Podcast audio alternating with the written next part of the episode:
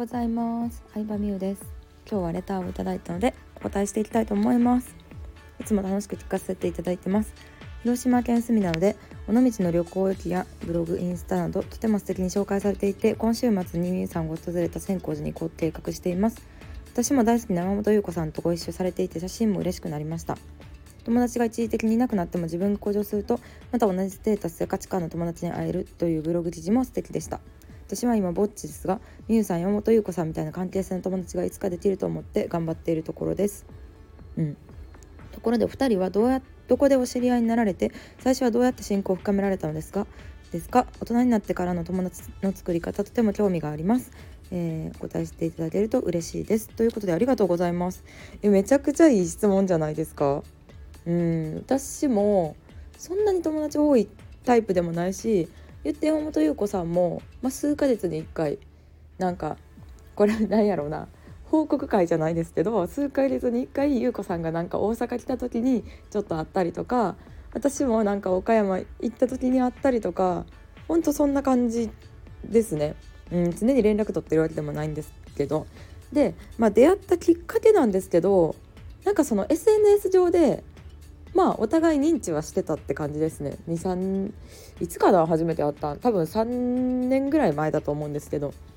山本優子さんが大阪にあのコワーキングスペースをね運営されてた時期がありましてちょっとコロナの影響もあって今はないんですけど。でその時にあの優子さんの存在、まあ、旅ブログとかも書かれてて私も旅行好きやし知ってて。で大阪に作られたってことで結構オープンしてすぐに行かせていただいたんですね。でまあコワーキングに行きたかったのももちろんあるんですよ優子さんと喋ってみたいな喋れる機会あったらいいなって感じで行ったらまあ優子さんも私のことを知ってくださっててまあ共通の友達というかあのなんかまあ共通の知り合いはいたっていうのもあってでそれでまあ話してるうちにあのなんかふなんか価値観合うかもとかなんか空気感合うなっていうのは私は感じましたねうんその時に。でまあ楽しかったんでなんかよかなんかうん私結構少人数2人とかで話すのが好きなんですよね。少人数で深い話をするのが好きで大人数の飲み会だとねこの人がいるとこうなんかなんやろうななんか深い話この話はしない方がいいなとかなんか大人数の場ではこの話題はなんかしづらいなとかあったりするんで少人数2人とかで話すのが好きなんですけどまあご飯に最初誘ったん私かなご飯行きませんかって誘った気がしますね。大阪で。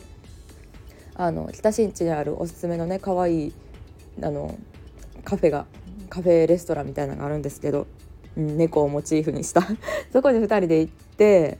でなんかその時もあの優子さんはあんまりなんだろうななんかそんなに不特定多数の人というかいろんな人と関わるっていうタイプの方じゃないんで結構なんか私と会うのも悩んだみたいに 言われてた気がするその時。うん、でもなんか2人で話すと思いのほか、うん、意気投合したって言ったらあれですけどなんか楽しかったですね。でまあそっからなんか何回か大阪来られた時にご飯行ったりとか会う時はまあ2人かないつも。うん、でまあ岡山にあのノマドバナナっていうねえー、バナナジュースのお店をオープンされた時もあのすごいインスタとか見てて気になったので行ったりとかその時にご飯行ったりとかかな。その時にさねその時にご飯行ったかなとかをしましたね。うん。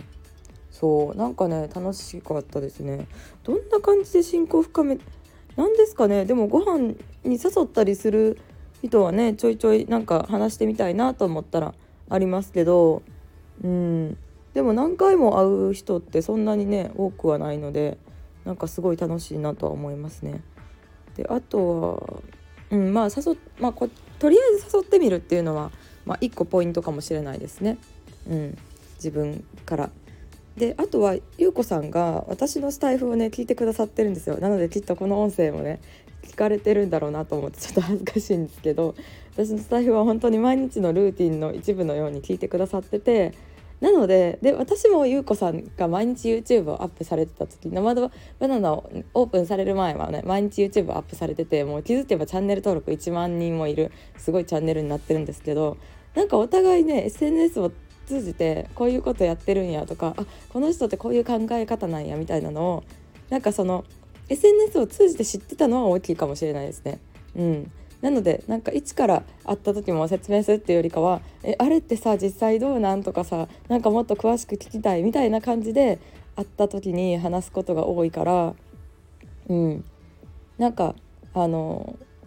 うんそれと結構お互い本音で発信してるっていうのもあるかな。このスタンド FM はね私も数ある SNS のうちで一番本音で話してるというかもうそのまんまですね全く作ってないっていう感じなんですけどゆうこさんの YouTube もなんか過去やってきたことだったりとか考えとかを結構率直に発信されてる様子が私はすごいいいなと思ってて、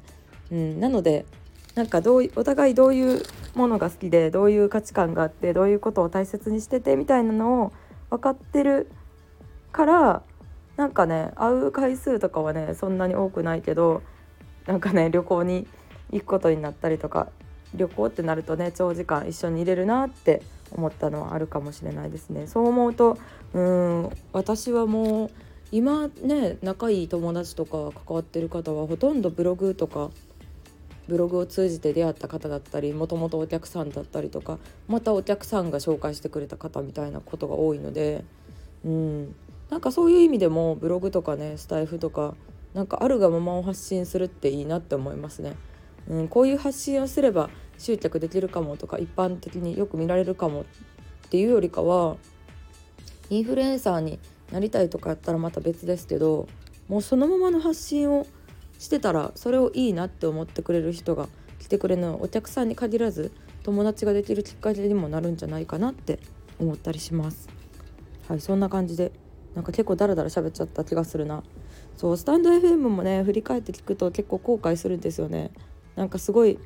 なんか厳しい喋り方になっちゃったなとかすごい後悔するんでこうなんか優しい癒し系の喋り方の人に私はすごい癒されて癒され 癒されてるし憧れを持ってるんですけど、まあ、聞いて後悔してまた振り返って直してみたいなのを繰り返していきたいなって思います。はいということで大人になってからどうやってね友達をできたのか信仰を深めたのかっていうのを話してみましたありがとうございました